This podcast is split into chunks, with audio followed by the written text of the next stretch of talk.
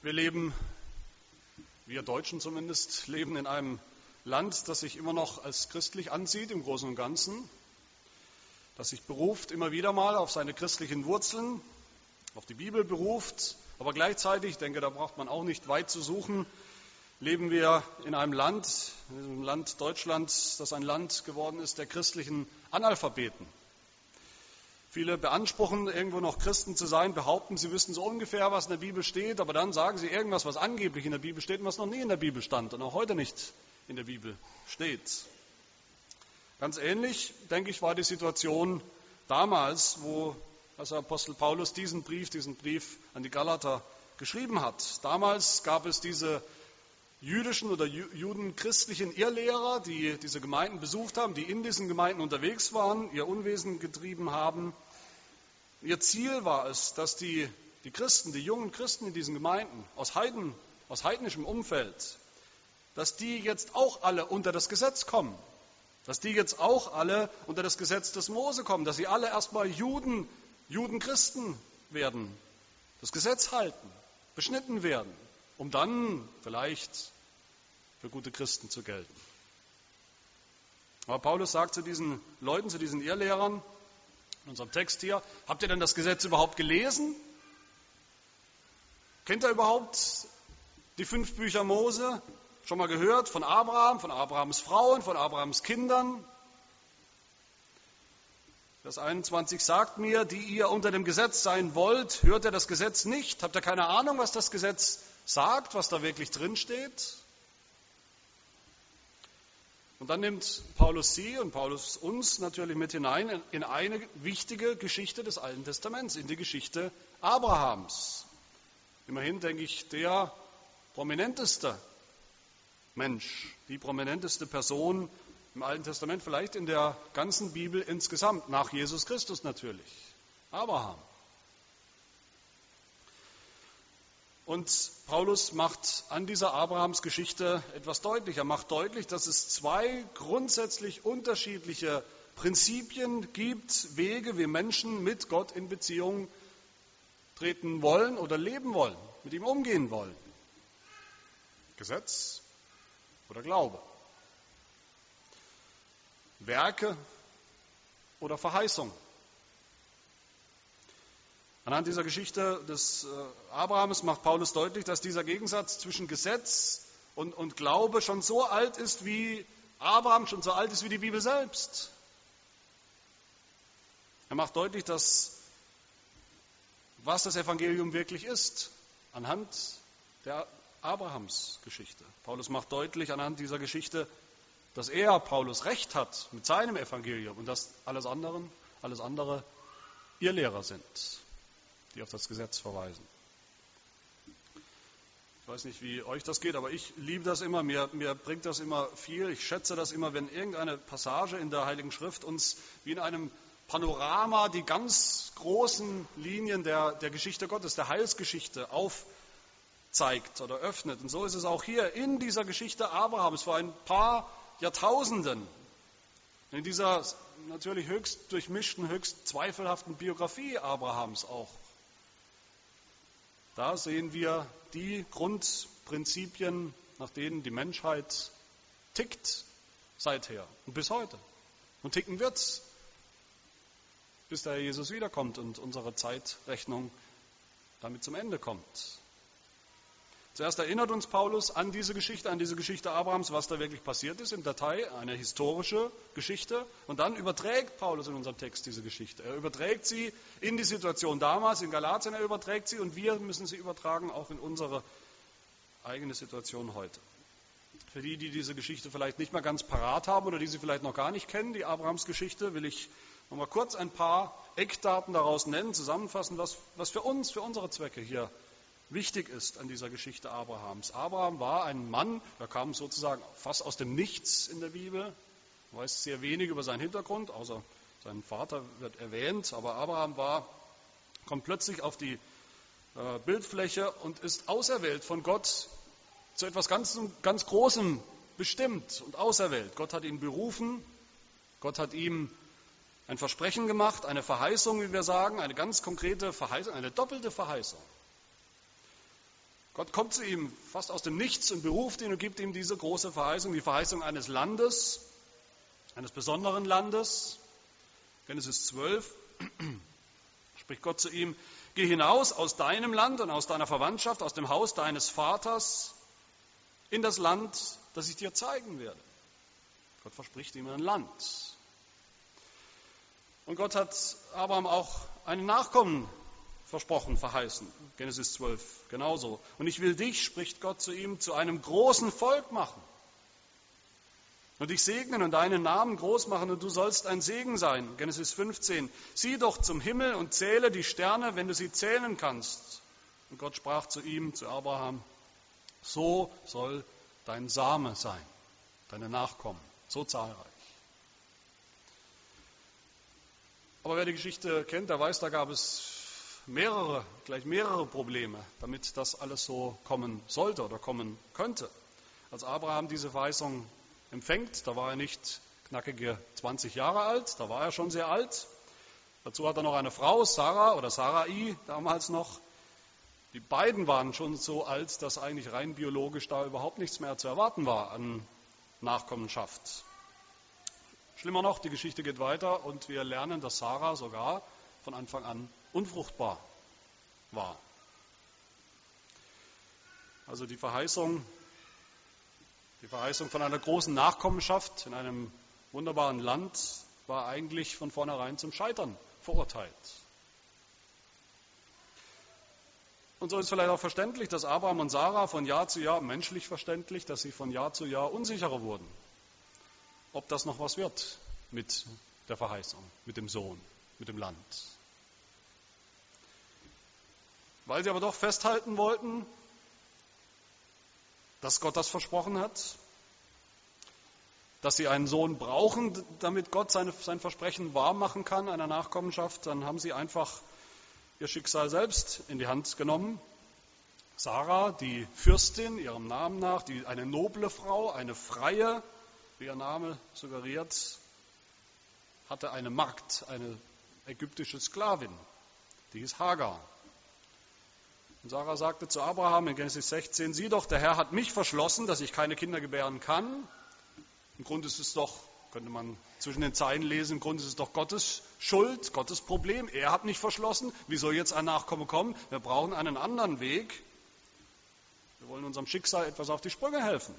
Geh doch ein zu meiner Magd. Vielleicht werde ich durch sie Nachkommen empfangen. Und Abraham fand die Idee klasse. Abraham hat gleich mitgemacht. Und dann heißt es ganz lapidar im Text, er ging ein zu Hagar und sie wurde schwanger und sie gebar den Ismael. Thema erledigt. So einfach ist das mit dem Nachkommen. Aber ganz so einfach ist es dann doch nicht. Die Geschichte geht weiter und die Geschichte wird immer komplizierter.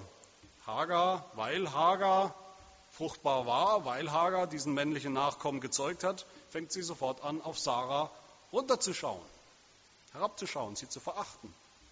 Sarah ihrerseits konnte das nicht auf sich sitzen lassen, sondern vertrieb diese Sklavin, diese Magd, schickte sie in die Wüste, damit sie dort sterben sollte.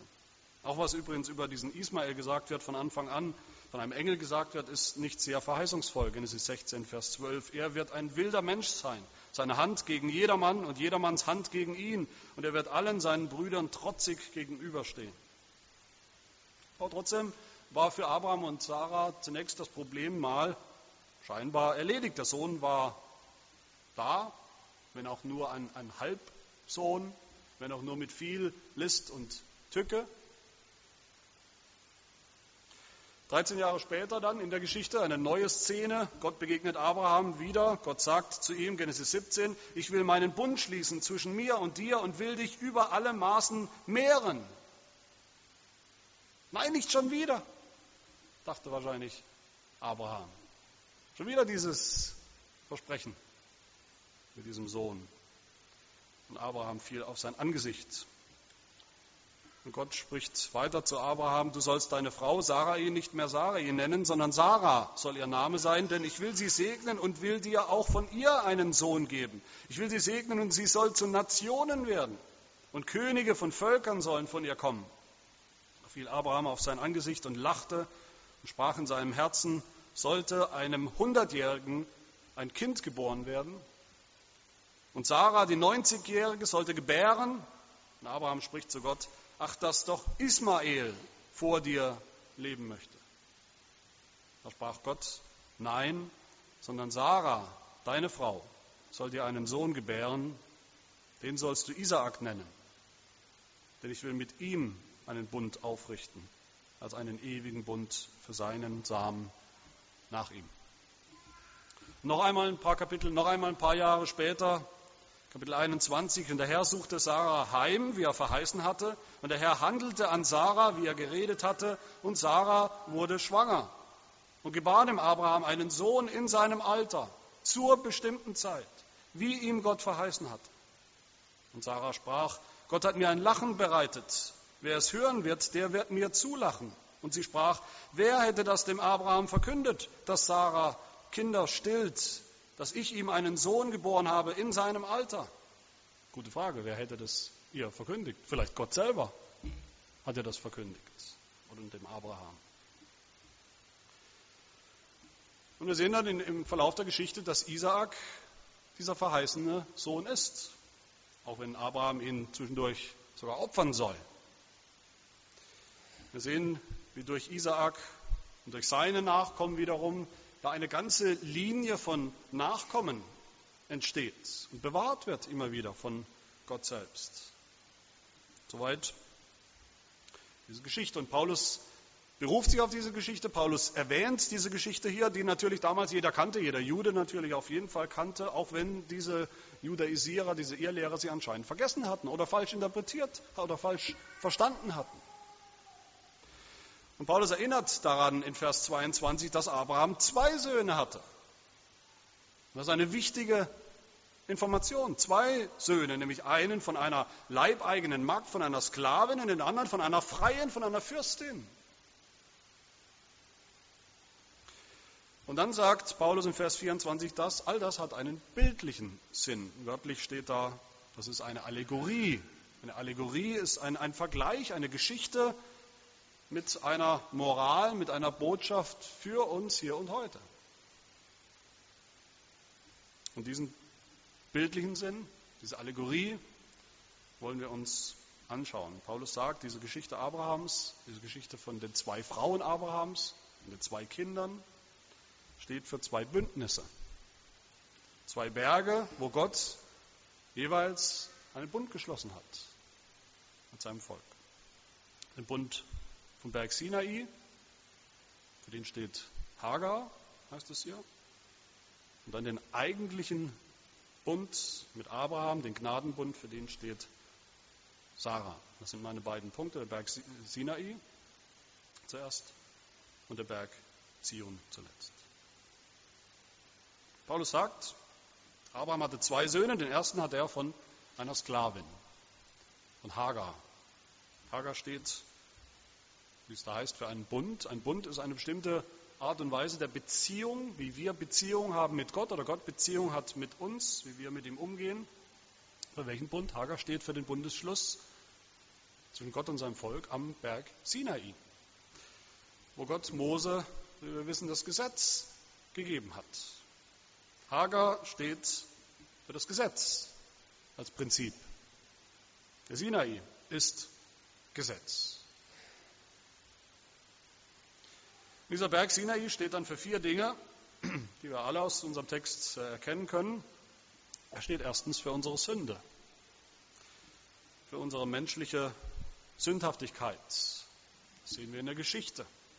Es war Sünde, dass Sarah glaubte, sie müsste Gott, sie müsste ihrem Schicksal auf die Sprünge helfen.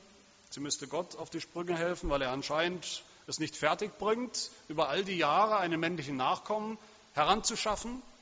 Es war Sünde, dass sie Abraham überredet hat, mit Hagar, mit der Sklavin in die Kiste zu springen, einen Sohn zu zeugen. Es war Sünde, dass Abraham sich dazu hat überreden lassen. Er hat anscheinend nicht viele Überredungskünste gebraucht dass er, wie es heißt, der Stimme seiner Frau gehorchte, wie damals das schon im Garten Eden, wo Adam der verführerischen Stimme seiner Frau gehorchte. Hagar und der Berg Sinai stehen also für, für das Problem der Sünde zunächst. Der Berg Sinai steht dann aber zweitens auch für, für den Ausweg, für einen möglichen Ausweg aus dieser Sünde. Am Berg Sinai hat Gott ja seinem Volk das Gesetz gegeben. Berg, dieser Berg Sinai steht für das Prinzip des Gesetzes, das Prinzip der Werke, vor Gott gerecht zu leben, aufgrund unserer, unseres Tuns, unserer Werke, unserer Anstrengungen. Das ist ein theoretischer Ausweg aus der Sünde. Theoretisch. Und so war es doch in der Geschichte auch, oder nicht? Hagar war die Notlösung.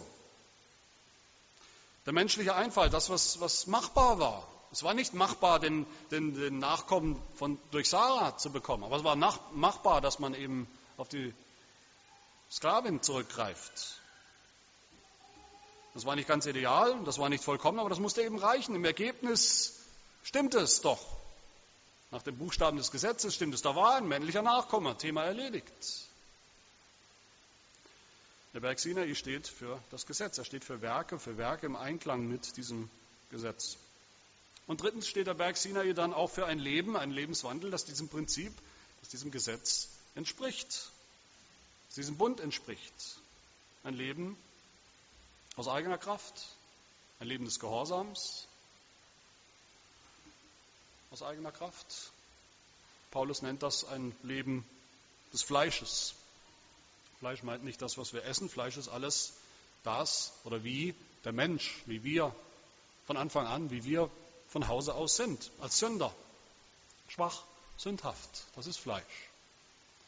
Fleisch ist das, was wir aus eigener Kraft tun, aus eigener Kraft vollbringen. Gehorsam aus eigener Kraft, unvollkommener Gehorsam, mangelhafter Gehorsam, Werke aus eigener Kraft. Und auch das sehen wir in der Abrahamsgeschichte. Das ist alles nicht äh, weit her, hergeholt oder gar erfunden. Ismael, der Sohn Hagars, der war ja genau das. Der war ein Produkt des Fleisches. Er war das Produkt von menschlichen Überlegungen, von menschlicher Anstrengung, war das Produkt von biologischen Gesetzmäßigkeiten. Mit Sarah war nichts mehr zu erwarten, keine Kinder mehr zu erwarten, rein biologisch. Aber Hagar, Hagar stand voll im Saft. Da war es eine Kleinigkeit, dass sie schwanger wurde. Fleischlich, menschlich war das absolut machbar. Und hat auch geklappt. Ismaels Geburt brauchte keine Wunder, Ismaels Geburt brauchte keinen Glauben, und so sagt Paulus in Vers 23 in unserem Text, der Sohn der Magd, der Ismael, war gemäß dem Fleisch geboren. Ein Produkt von menschlicher Genialität vielleicht, Einfallsreichtum, aber ein Produkt der menschlichen Kraft, der menschlichen Machbarkeit. Und so ist das Prinzip, das Lebensprinzip des Berges Sinai ist ein Leben aus eigener Kraft, ein Leben ohne Wunder. Ein Leben ohne dass das Eingreifen Gottes wirklich nötig wäre. So gut es halt eben geht, so gut wir es halt hinbekommen. Und viertens und letztens steht dieser Berg Sinai dann für Sklaverei, für Knechtschaft. Auch das finden wir im Text. Das ist natürlich das Resultat irgendwo aus den ersten dreien. Wenn wir Sünder sind, weil wir Sünder sind, die ein Gesetz haben, das wir nicht mehr halten können, das wir nicht im Ansatz halten, weil wir aber trotzdem unter diesem Gesetz stehen, weil wir fleischlich sind. Fleischlich heißt aus eigener Kraft versuchen, dieses Gesetz zu erfüllen und durch dieses Gesetz zu Gott zu kommen. Deshalb sind wir Sklaven. Wir sind Sklaven der Sünde, die wir tun. Wir alle sind Sklaven einer, der Sünde, die wir nicht nicht tun können. Wir sind aber auch Sklaven, die jeden Tag ächzen und seufzen unter dem Gesetz, unter einem Gesetz, das uns eine Last ist, weil wir es nicht halten können, weil wir es schon gar nicht vollkommen halten können, so dass es reicht. Aber wir versuchen es doch immer wieder. Der Sinai, der Berg Sinai steht für diese doppelte Sklaverei, für diese doppelte Knechtschaft. Und so sagt Paulus in Vers 24, dass dieser eine Bund, der Bund vom Berg Sinai, zur Knechtschaft gebiert. Also er produziert immer weiter, weiter Sklaven und Knechte. So wie Hagar, die Sklavin, den Ismael auf die Welt gebracht hat, der auch wieder ein Sklaven, Sklave war, ein Unfreier. Und immer weiter Sklaven produziert wurden, die auch nur seufzen konnten und ächzen unter dem Gesetz. So gebiert der Sinai-Bund auch immer Knechte, Sklaven. Vers 25, das jetzige Jerusalem, das heutige Jerusalem, das irdische Jerusalem ist in Knechtschaft samt seinen Kindern, den Juden, den leiblichen Juden, den fleischlichen Juden, den Juden, die es äußerlich sind, durch das Halten des Gesetzes sind, durch ihre eigene Werkgerechtigkeit sind, die sind alle bis heute Knechte, Sklaven. Und all das sieht Paulus in der Geschichte des Abrahams. Aber Paulus sieht, wie gesagt, in derselben Geschichte noch einen ganz anderen Berg, den Berg Zion. Im, im, Im, totalen Gegensatz zu diesem ersten Berg, dem Berg Sinai, zu Hagar, der Sklavin, zum jetzigen Jerusalem, steht hier Sarah für einen ganz anderen Berg. Woher habe ich das? Da ist doch gar nicht die Rede von einem zweiten Berg, oder? Von einem anderen Berg. Doch, da ist die Rede von einem anderen Berg. Da ist die Rede von dem oberen Jerusalem. Anders übersetzt, das Jerusalem, das oben liegt. Warum liegt es oben? Es liegt oben, weil es auf einem Berg liegt, dem Berg Zion. Das weiß jeder, der schon mal da war, in Israel, in Jerusalem, aber nicht nur geografisch, sondern vor allem geistlich liegt es oben auf einem Berg. Das ist der Berg Gottes. Das ist die Wohnstätte Gottes, um die es hier geht, der Berg Zion. Der Berg Zion ist im Alten Testament ja, natürlich ein geografischer Ort, aber immer noch viel mehr. Er ist vor allem der Inbegriff des Ortes, an dem Gott wohnt, des Heiligtums Gottes, wo Gott wohnt mit seiner ganzen Herrlichkeit. Psalm 78. Gott erwählte den Berg Zion, den er liebt, und er baute sein Heiligtum gleich Himmelshöhen, gleich der Erde, die er auf ewig gegründet hat. Da geht es immer lustig durcheinander im Alten Testament. Der Berg Zion wird plötzlich beschrieben als Heiligtum Gottes, dann wieder als der Himmel selbst. Und genauso wie der Berg Sinai ebenso steht auch dieser andere Berg, dieser Berg Zion, für vier Dinge. Für die vier selben Dinge. Auch er steht zunächst für unsere Sünde, das Problem, das Gott mit uns hat, das wir mit Gott haben. Auch Sarah, nicht nur Hagar, auch Sarah, Abraham sind in dieser Geschichte, in der Biografie ganz eindeutig als Sünder zu erkennen. Und das haben wir ausführlich gesehen in den Predigten über diese diese Kapitel aus Genesis. Ganz schön schlimme Sünder. Trotz all dem Guten, was man sagen kann und muss. Und wie der Berg Sinai steht auch der Berg Zion dann zweitens für den Ausweg, einen möglichen Ausweg aus diesem Problem der Sünde. Aber diesmal nicht durch das Gesetz, durch das Halten von Geboten, sondern dieser Berg steht für die Gnade. Die Gnade, dass Gott ohne Grund uns Sündern das Heil verspricht, ankündigt, verheißt. Wie dem Abraham. Zion steht für die Verheißung. Zion, der Berg Zion ist Verheißung durch und durch. Deshalb heißt dieser Bund, der eigentliche Bund mit Abraham, für den dieser Berg Zion steht, auch der Gnadenbund. So hat es Gott doch Abraham angekündigt in der Geschichte, oder nicht? Genesis 12, Vers 3. In dir, ohne Vorbedingung, in dir sollen gesegnet werden alle Geschlechter auf der Erde. Das ist das Evangelium. Segen für die, für die Menschen, die nichts als Fluch zu erwarten haben, die unter dem Fluch stehen, dem Fluch Gottes, dem Fluch des Gesetzes, das sie niemals gehalten haben. Ein völlig unverdienter, überraschender Segen wird dem Sünder Abraham angekündigt. Der Segen des Heils, der Segen der Erlösung von unseren Sünden. Paulus selber sagt das übrigens in Galater 3, dass diese Verheißung, die der Abraham bekommt, dass das das Evangelium ist. Galater 3, Vers 8, wir erinnern uns, da heißt es, da es nun die Schrift voraussah, dass Gott die Heiden aus Glauben rechtfertigen würde, hat sie dem Abraham im Voraus das Evangelium verkündigt. In dir sollen alle Völker gesegnet werden. Und dieses Evangelium, diese Botschaft für die, der Berg Zion steht, ist so anders als die Botschaft, für die der Berg Sinai steht. Sinai stand, wie gesagt, für, Aus, für den Ausweg des Gehorsams. Gut, wir sind Sünder, aber wenn wir jetzt besonders gehorsam sind, vielleicht kommen wir ja an. Zion steht für die Verheißung. Die Verheißung, die Abraham damals nur glauben musste, einfach glauben musste.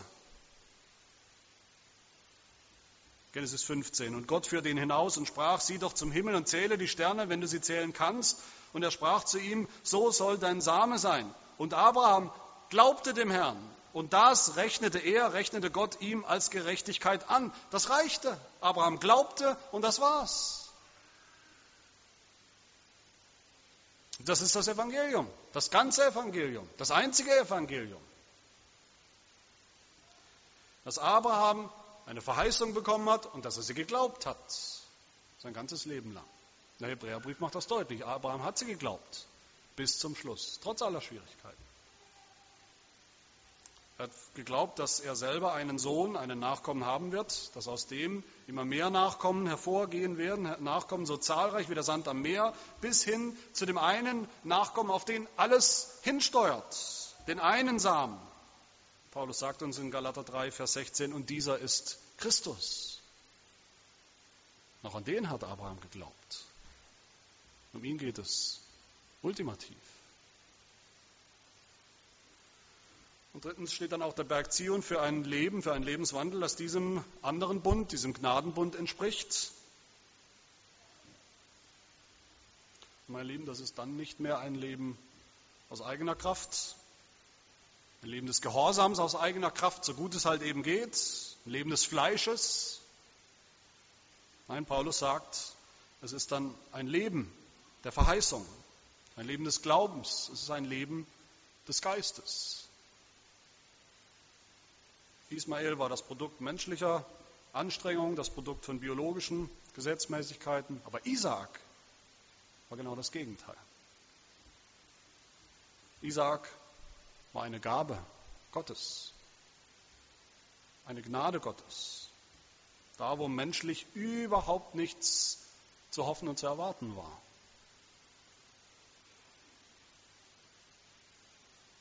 Isaak war eigentlich menschlich völlig unmöglich, so wie das Heil, so wie unsere Erlösung. Es braucht ein Wunder, damit Isaak geboren werden konnte, von einer unfruchtbaren Frau mit einem viel zu alten, schon runzligen Mann. Ein Wunder, über das man natürlich besonders in der Weihnachtszeit nachdenken sollte, in Jubel ausbrechen sollte, wie Paulus den Propheten Jesaja hier zitiert in unserem Text, Vers 27. Freue dich, du Unfruchtbare, die du nicht gebierst. Brich in Jubel aus und jauchze, die du nicht in Wehen liegst. Denn die Vereinsamte, die Unfruchtbare, die, die Jungfrau, hat mehr Kinder als die, welche den Mann hat. Das ist die Kraft der Verheißung.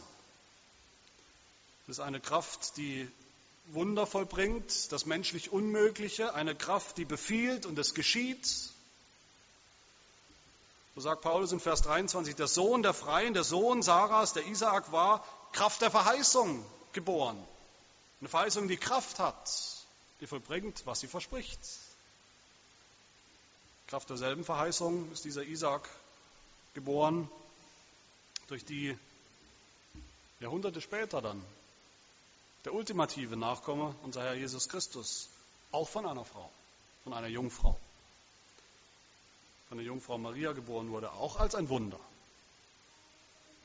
Menschlich unmöglich, ohne leiblichen Vater.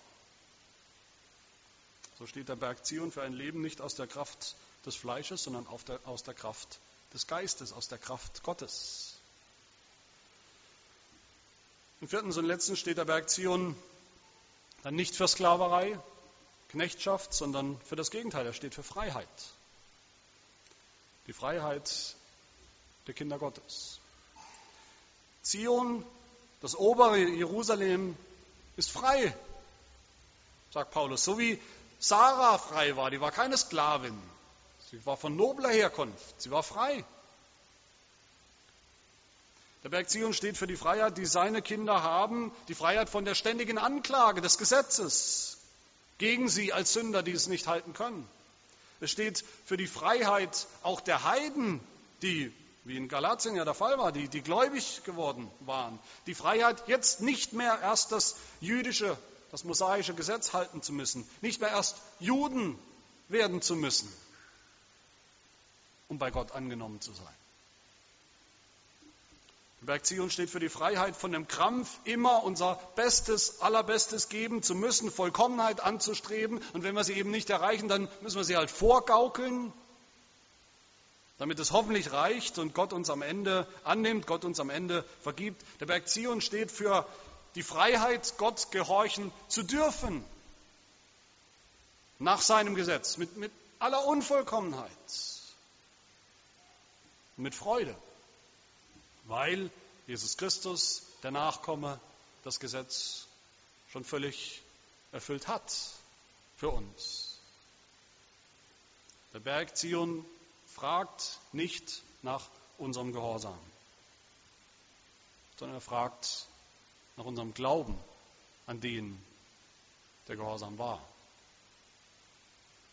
Und Zion, der Berg Zion ist ein Symbol der Freiheit, der Wahrheit, die uns frei gemacht hat, ein Symbol dessen, der uns frei gemacht hat. Römer 8, Vers 2. Denn das Gesetz des Geistes, des Lebens in Christus Jesus hat mich frei gemacht von dem Gesetz der Sünde und des Todes. Natürlich müssen wir uns zum Abschluss fragen, was ist die Moral von dieser Geschichte? Wenn es eine gibt, es ist eine Allegorie, wie gesagt. Was ist der bildliche Sinn von all dem, wie Paulus sagt, die Bedeutung für uns. Ich will schließen mit vier knackigen, kurzen geistlichen Lektionen, die sich alle direkt aus dem Text ergeben. Wir müssen ja keine Gymnastik betreiben. Die erste Lektion ist, wir alle haben eine Mutter. Wir alle haben eine Mutter. Physisch, biologisch ist das sowieso klar, aber auch geistlich haben wir alle eine Mutter. Und es gibt nur zwei Möglichkeiten nach diesem Text. Entweder Hagar ist im geistlichen Sinn unsere Mutter,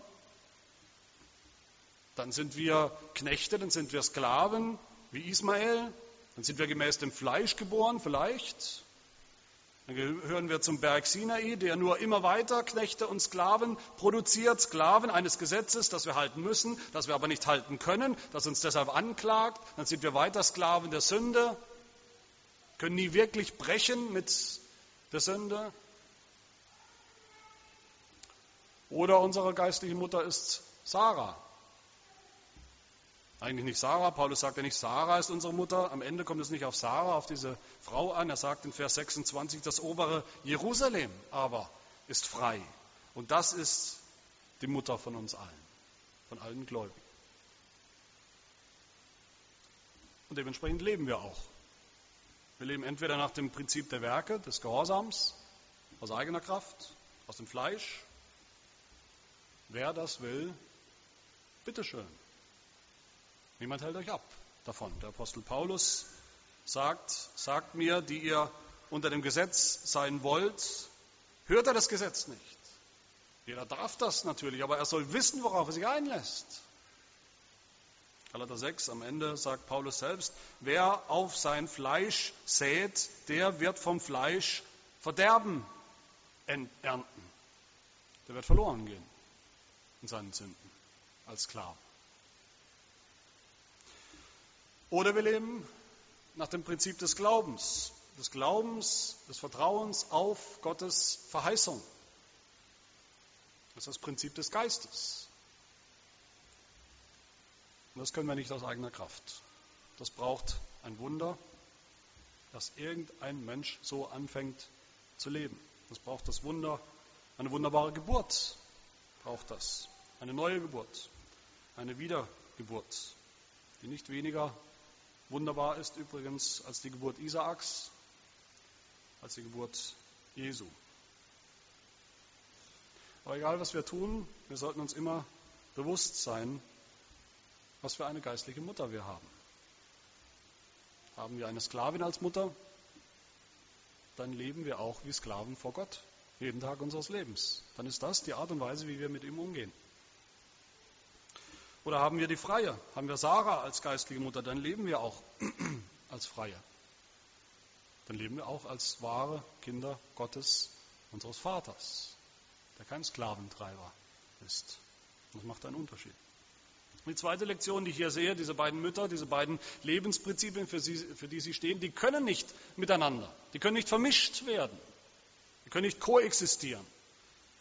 Wir sind wie Öl und Wasser, die stehen in Feindschaft gegeneinander, sind Erzfeinde. Das ist die Bedeutung von Vers 29, wo Paulus sagt, gleich wie damals der gemäß dem Fleisch geborene den gemäß dem Geist geborenen verfolgte, der Ismael den Isaak.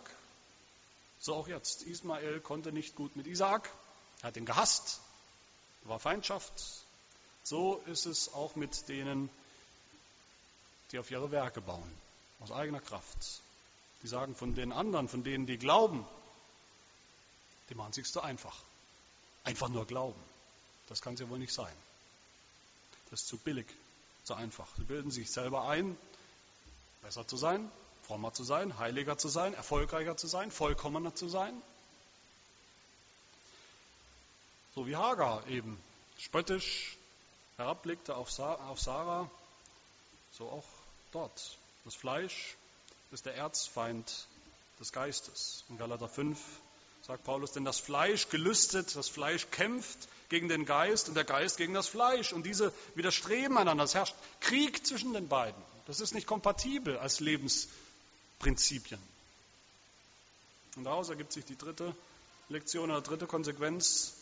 Wir müssen aktiv kämpfen in unserem Leben als Christen. Wir müssen aktiv kämpfen gegen diesen Hang, gegen den Hang zur Gesetzlichkeit,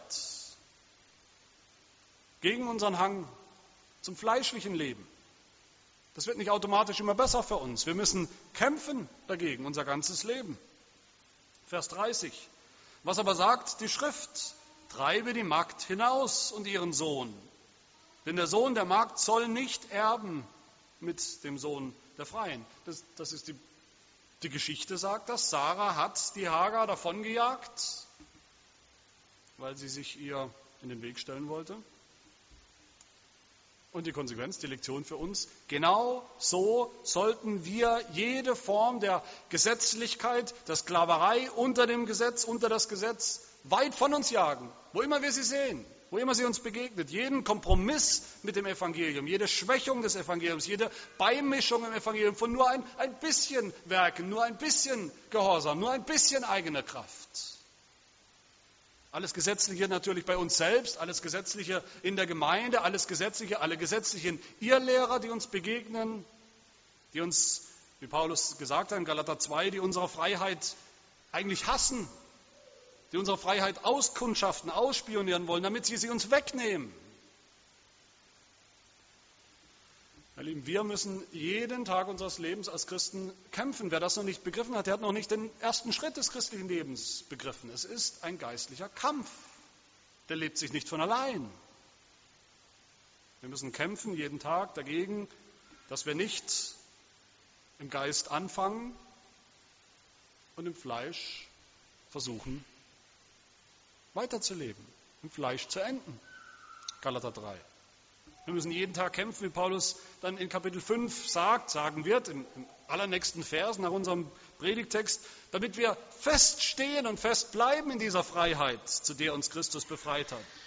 Damit wir uns nicht wieder in ein Joch der Knechtschaft spannen lassen, sodass wir verloren gehen. Und die vierte und letzte Lektion, die wir hier lernen sollen, ist, dass wir nur frei bleiben, dass wir nur dann dabei bleiben im Glauben an das Evangelium, dass wir nur dann wandeln im Geist bis zum Ende, wenn wir bei unserer Mutter bleiben, bei unserer geistlichen Mutter bleiben. Das klingt vielleicht witzig, aber das ist es nicht. Das ist nicht witzig gemeint. Und hier schlagen wir wieder den Bogen zu den letzten paar Predigten, wo wir gesehen haben, das Dabeibleiben, das Beharren im Glauben. Wo passiert das? Das passiert in der Kirche. Nicht allein. Die Kirche ist unsere Mutter, geistlich gesehen. Woher kommt eigentlich diese Redeweise Mutterkirche? Wir, wir kennen das vielleicht als Redeweise, aber woher kommt das eigentlich? Ich habe euch das schon mal gefragt. Wir kennen das von den Kirchenvätern, der Kirchenvater Cyprian, von ihm stammt das bekannte Zitat, Gott kann der nicht zum Vater haben, der die Kirche nicht zur Mutter hat. Aber Cyprian hat das nicht erfunden. In dem, in dem Jesaja-Zitat hier aus Jesaja 54, da spricht der Prophet von der Mutter, die uns gebiert geistlich, die uns den Glauben geschenkt hat, die die Gläubigen auf die Welt bringt. Aber wenn man weiterliest in diesem Text, dann ist da auch die Rede von, von ihrem Mann. Jesaja 54, 5.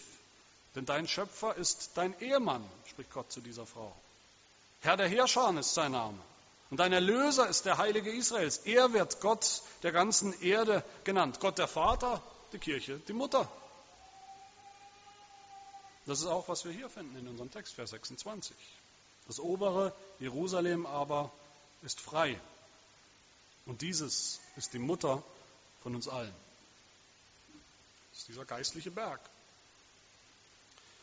Nach Hebräer 12, das wir eingangs auch gehört haben, ist dieser geistliche Berg die Stadt des lebendigen Gottes. Das himmlische Jerusalem. Die Festversammlung, die Gemeinde der Erstgeborenen, die im Himmel angeschrieben sind.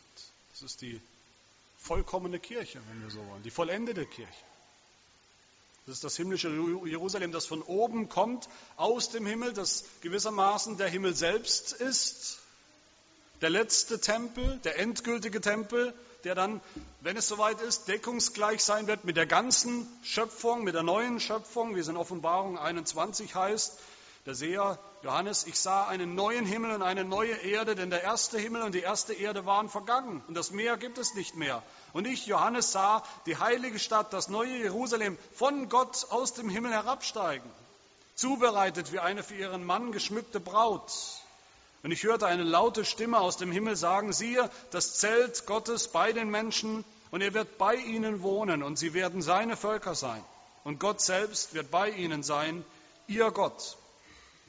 Deshalb, weil Gott in diesem oberen Jerusalem bei uns sein wird, bei uns wohnen wird, als Bundesgott, das ist ein Bundesschluss, der Gott des Gnadenbundes, der Abraham diesen Bund geschworen hat, der ihn erfüllt hat in Jesus Christus. Deshalb lasst uns dabei bleiben, bei diesem Bundesvolk bei der Gemeinde. Lasst uns bei unserer geistlichen Mutter bleiben. Lasst uns bei dem Evangelium bleiben, das uns dort verkündigt wird. Lasst uns bleiben in dieser Freiheit der Kinder Gottes, die glauben an die Verheißung und die dann auch wiederum gerne gehorsam sind. Die gehorsam sind aus Liebe, aus Dankbarkeit gegenüber Gott, nicht aus Zwang, nicht aus Krampf, nicht aus Freiheit und nicht aus Sklaverei. Dann sind wir wirklich nach der Weise des Isaak Kinder der Verheißung. Dann werden wir in Ewigkeit wohnen und bleiben in diesem oberen Jerusalem, das jetzt schon unsere geistliche Mutter, unsere geistliche Heimat ist. Amen.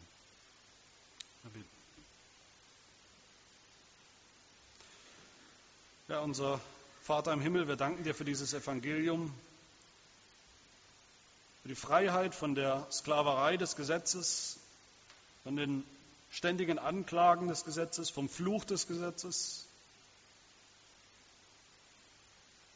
Danken dir für die herrliche Freiheit der Kinder Gottes in Jesus Christus, der für uns gehorsam war und der gelitten hat für unseren Ungehorsam gegenüber dem Gesetz.